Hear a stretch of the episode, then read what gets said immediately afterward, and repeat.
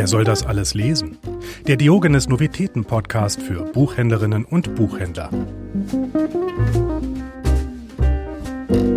Herzlich willkommen zur Fauna-Folge unseres Novitäten-Podcasts. Ich freue mich sehr, dass ich heute wieder mit einem Mitglied unserer VertreterInnen-Riege über wunderbare Bücher sprechen darf und in diesem Fall nicht nur über zwei einmalig unverwechselbare Romane, wie ich finde, sondern auch über deren großartig tolle Autorinnen, die zudem beide neu bei Diogenes sind und nun hoffentlich für immer bleiben werden. Doch jetzt möchte ich natürlich erst einmal David Gulde willkommen heißen. Noch recht frisch und neu ist David unter die Nordlichter und Fischköppe gegangen, denn er reist seit ein paar Monaten durch den hohen Norden Deutschlands, ist in Hamburg und auf den Nordseeinseln unterwegs, nachdem er sich die letzten Jahre doch im Süden Deutschlands tummelte. Ist das so korrekt, lieber David? Herzlich willkommen. Moin aus Hamburg. Ja, so ist das korrekt, auf jeden Fall. Ja, ich war vorher in Baden-Württemberg und jetzt habe ich den hohen Norden unter meinen Fittichen unter den sympathischen und gewieften Fittichen. Kommen wir nun also zur ersten neuen Autorin im Diogenes-Programm. Nach Katrine Engberg ist sie unsere zweite dänische Stimme mit dem klangvollen wie wunderbaren Namen Caroline Albertine Minor. Sie ist 1988 in Kopenhagen geboren, wo sie auch nach wie vor mit ihrer Familie lebt. Sie ist Absolventin der Dänischen Akademien für kreatives Schreiben und erhielt für ihre 2017 erschienene Kurzgeschichtensammlung den Preis des Nordischen Rates. Ich finde, es klingt alles irgendwie schon ganz erhaben und wunderbar. Mit Panzer des Hummers können wir sie nun auch endlich auf Deutsch erleben und damit auch nichts weniger als eine dänische Großfamilie in die deutschen Buchhandlungen und auf die Sofas holen. Bei der Fülle an Charakteren muss ich natürlich als allererstes nach deiner Lieblingsfigur fragen, David. Äh, Beatrice, glaube ich. Da musste ha, ich, äh, da musste ich, ich sofort, gewusst.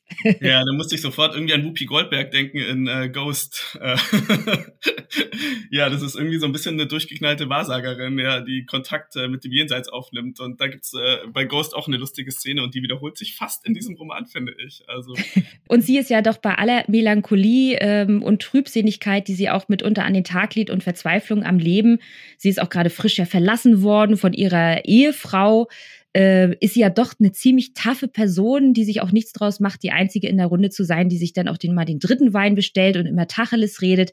Aber ja, wir wollen natürlich auch die anderen Hauptfiguren nicht unter den Tisch fallen lassen. Denn wir dürfen hier auf knapp 300 Seiten ähm, drei Geschwister der Familie Gabel begleiten, in ihr Leben fühlen und hineinschnuppern und uns dabei sowohl ergötzen lassen als auch durch durchaus ertappt fühlen, wie ich finde, in vielen Situationen und auch mal mitleiden und auch etwas mitlachen. Also es gibt da einmal die älteste Tochter Ea, die aus den Fängen und der Enge der Familie nach San Francisco geflohen ist und dort mit Hector und dessen Tochter Coco aus erster Ehe zusammenlebt. Dann haben wir Sizzle, die ist Kuratorin in Kopenhagen und wird nach London berufen für einen Auftrag, wo sie auf, auf ihren ehemaligen Liebhaber trifft, der allerdings nichts davon weiß, dass sie eine gemeinsame Tochter Laura haben, die sie alleine großzieht. Dann haben wir Nils, das ist der Jüngste in der Sippe, der sich als Plakatierer irgendwie durch die Tage schlägt und damit seinen Lebensunterhalt verdient und der es eher so ein bisschen unabhängig braucht, der immer innerhalb von fünf Minuten all sein Hab und Gut zusammenpacken muss und dann in die Weltgeschichte losziehen muss und eigentlich doch fast der geerdetste, würde ich sagen, dieser drei Geschwister ist. Also wir haben ja wirklich einen wilden Mix an unkonventionellen Familiensituationen und Konstellationen, was ich recht erfrischend fand. Absolut. Ich finde, dieser Roman ist am, am Puls der Zeit. Das ist der perfekte Roman für alle Millennials. Patchwork-Familien, äh, Geschwister, die auseinandergezogen sind, aber versuchen irgendwie noch eine Emotionalität aufrechtzuerhalten. Wie gestalte ich mein Leben?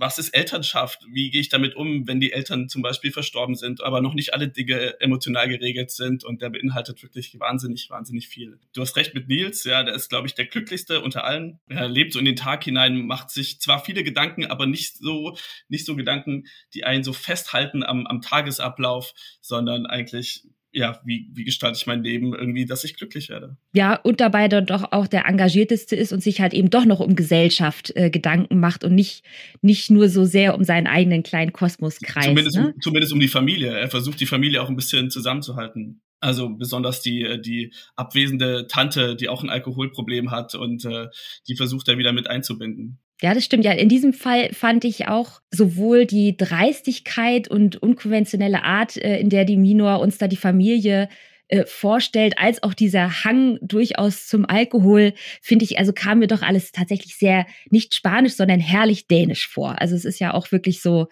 alles ist immer sehr direkt und schroff und wird einem vor die Nase geknallt, sei es gleich am Anfang die Entwurmungskur, äh, die Sissel da mit ihrer Tochter durchmacht.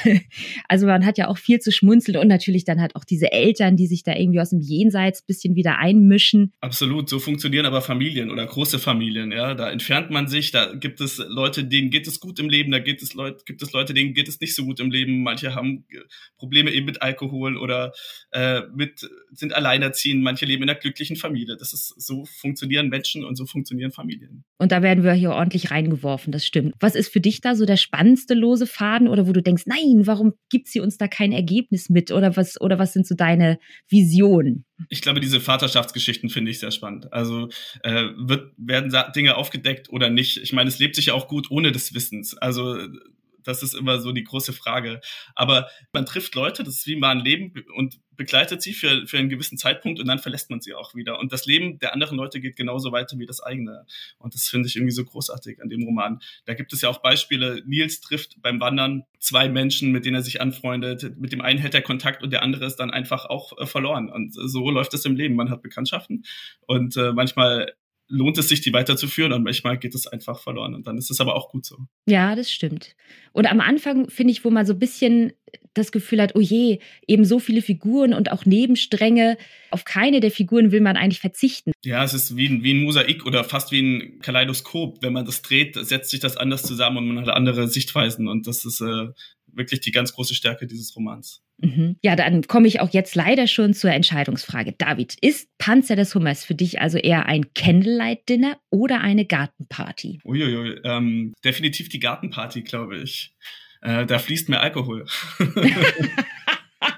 also ich habe mich auch schon bei Candlelight-Dimmern durchaus betrunken. Aber da muss man immer so die Kontenance bewahren und dann ist es ganz gut auf der Gartenparty. da fallen die äh, Hemmungen und die Hosen manchmal. also wenn man in den Pool springt zum Beispiel. Also man kann auch, auch beim Lesen dieses Buchs äh, mit und ohne Hosen. Aber wem würdest du denn diesen modernen Familienroman unbedingt ans Herz legen? Ja, ich glaube, ich würde das allen Menschen empfehlen, die gerne äh, moderne Literatur lesen, die zeitgenössisch ist. Besonders ja, wie ich schon gesagt hatte, Millennials. Ich glaube, das ist wirklich ein Roman, der aktuelle Themen aufgreift und große, große Themen äh, bespricht eben, was ist Familie, wie gestalte ich mein Leben, das sind wirklich die, die zentralen Punkte. Und äh, ich glaube, die können jeden interessieren, aber ich würde sagen, tatsächlich so, die Gruppe der Millennials ist da wirklich ganz gut umrissen. Große Empfehlung. Vom Hummer kommen wir jetzt, ich hatte es ja angedeutet, dass wir heute eine tierische Folge haben, kommen wir also jetzt zum Hahn. Denn es geht um den Roman Junge mit schwarzem Hahn. Es handelt sich dabei um das Romandebüt von Stefanie Vorschulte, die 1974 in Hannover geboren wurde und ganz gewiss nur wenige Jahre später mit dem Schreiben oder zumindest Erdenken von Geschichten begann. Sie studierte Bühnen- und Kostümbildnerin und lebt heute mit ihrem Mann und den Kindern in Marburg. Und David, ich freue mich sehr, dass du uns ein wenig mehr über Martin und seinen schwarzen Haaren und dieses ganz und gar einzigartige Buch erzählen magst. Ja, gerne. Das ist wirklich ein ganz großes Ding, finde ich. Also im Zentrum steht ein kleiner Junge, Martin, der ist elf Jahre alt und aber auch sein Begleiter, das ist ein schwarzer Hahn, das ist sein Beschützer und sein Begleiter. Es beginnt etwas grausam, man bekommt es mit, der Vater hat die äh, Familie im Wahn erschlagen, nur der Martin hat das überlebt, äh, weil er eben auch so einen, einen starken Beschützer hat, diesen Hahn. Der Martin ist ein wahnsinnig intelligenter und kluger Junge, man würde fast sagen weise und er hat ein sehr, sehr reines Herz. Und das macht ihn aber in diesen Zeiten, also das ist eine Zeit, die ist nicht verortet, man kann sich da eigene Theorien äh, überlegen, ist ein bisschen ein Außenseiter aufgrund seiner Logik, seines seiner Intelligenz, das ist da, da sind die Menschen nicht so gesegnet in dieser Zeit. äh, Martin lernte dann einen Maler kennen, der äh, in diesem Dorf, in dem er lebt, äh, ein Wandbild in der Küche malen äh, will. Und das gibt eine ganz große Freundschaft. Und dann passiert, geht die Handlung los. Also plötzlich Martin will zum Markt und sieht, wie ein kleines Mädchen äh, von einem schwarzen Reiter entführt wird und macht sich später dann äh, mit dem Maler auf den Weg, dieses Mädchen zu finden und dieses äh, entführte Mädchen aufzuspüren und zu befreien und landet am Ende bei einer bitterbösen Fürstin und mehr will nicht verraten werden, weil da kommt es ordentlich zum Showdown. so wie du das erzählst, klingt es wirklich nach einem Action-Schauerroman.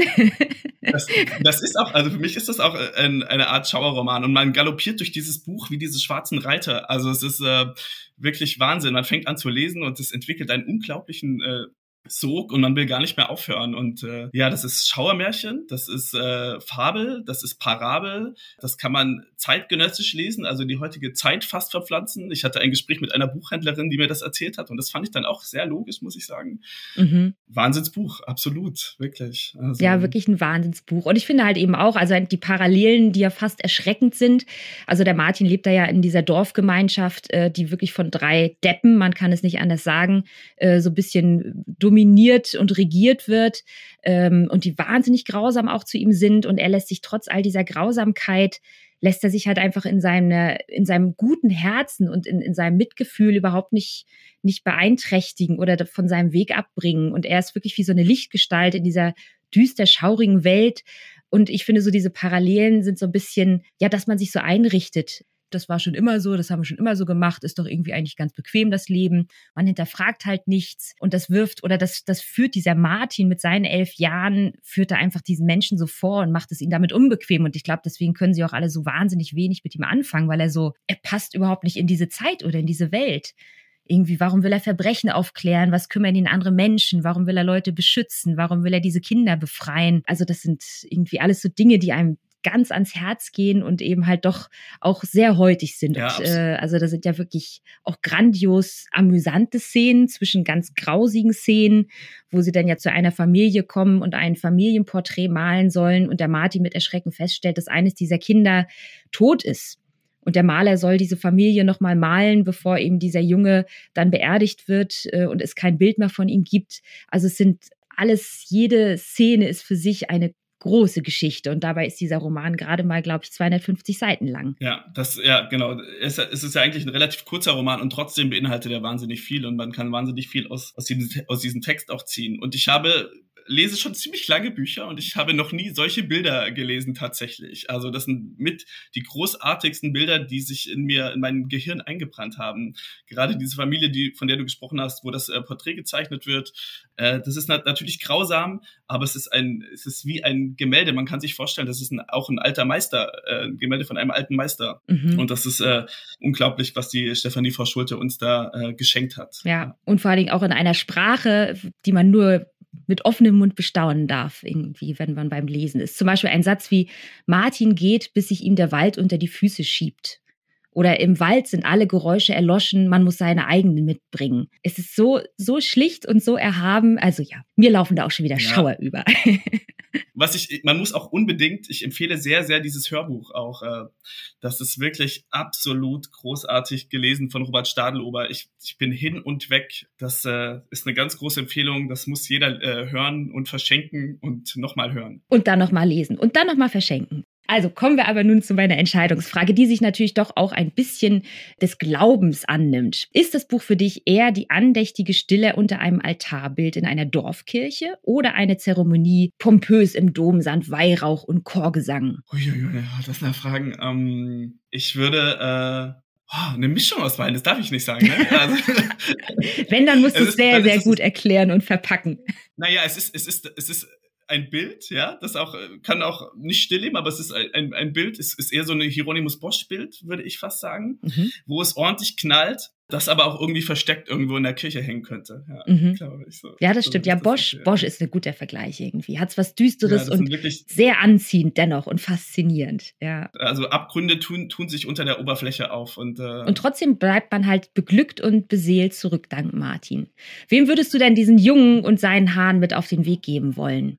Dieses Stück Literatur darf man niemandem vorenthalten. Das muss wirklich jeder lesen. Also ich würde vielleicht keinem 15-Jährigen in die Hand drücken, aber so jeder, der liest und Literatur mag äh, und offen ist und eine schöne Geschichte haben will, die Parabel ist und Detektivgeschichte zwischendurch und ein wilder Ritt und aber auch ganz liebenswerte Charaktere hat, das muss einfach jeder lesen. Vielen Dank, David. Das nehmen wir doch gerne so mit. Zu guter Letzt aber soll natürlich unser geliebter Worstseller noch Platz finden. Welchen hast du uns denn mitgebracht? Also ich habe ein Buch mitgebracht, das ist Fuminori Nakamura, der Revolver. Ich will aber nicht nur dieses Buch eigentlich empfehlen, sondern diesen ganzen Autor. Der muss unbedingt auch weiter entdeckt werden. Der hat ganz großartige Bücher geschrieben, zum Beispiel Der Dieb und die Maske. Aber ich finde, der Revolver ist ein guter Einstieg. Das ist auch sein Debüt. Da geht es um einen jungen Studenten, der abends nach Hause geht. Äh, er ist relativ wild, er hat viele äh, Frauen, raucht viel, trinkt sehr viel Kaffee. Das erinnert so ein bisschen auch an, an die Noir-Romane und Noir-Filme. Das ist aber hier japanischer Noir. Und er findet eine Leiche und daneben eine Pistole. Und von dieser Pistole findet, fühlt er sich dann magisch angezogen. Er nimmt sie heimlich mit und daraus erstrickt sich dann ein, wirklich eine, eine düstere Geschichte mhm. voller Obsessionen aller Oscar Wilde, dann auch The Picture of Dorian Gray, eine Abhängigkeit. Es gibt aber noch andere Parallelen. American Psycho zum Beispiel äh, hat mich wirklich sehr daran erinnert auch. Und äh, wie bei Tschechow ist es, wenn ein Gewehr an der Wand hängt, wird es im, im ersten Akt, wird es im letzten abgeschossen. Also es, es baut sich eine Geschichte, es baut sich eine Geschichte auf, äh, die Wahnsinn ist, voller Kriminalität und ja, äh, unbedingt lesen. Wir sind äh, eurozentristisch oft in der Literatur und sehr auf Amerika fixiert und äh, es hat sich in den letzten Jahren zwar einiges getan, aber Leute, lest die Asiaten und Nakamura ist wirklich großartig und ich darf das gar nicht so laut sagen. Ich lese den viel, viel lieber als Murakami. beste Wahl damit, beste Vorstellung. Tausend Dank, kann ich auch nur unterstreichen. Ja, nun bleibt mir also leider nur wunderbare nächste vier Wochen zu wünschen, voll guter Lektüre, sei es über Hähne, Hummer oder Revolver und natürlich voll anregender Gespräche. Wir danken euch fürs Zuhören. Wir freuen uns auf Feedback, Kritik und Wünsche an podcast.diogenes.ch und selbstverständlich freuen wir uns auch über noch viel mehr Abonnenten. Ich freue mich aber sehr, lieber David, dass du heute da warst und sende liebsten Dank und liebste Grüße nach Hamburg. Ich sage danke. Adieu. Wer soll das alles lesen? Der Diogenes Novitäten Podcast. Abonniert uns jetzt überall, wo es Podcasts gibt. Für Fragen oder Feedback erreicht ihr uns unter podcast.diogenes.ch.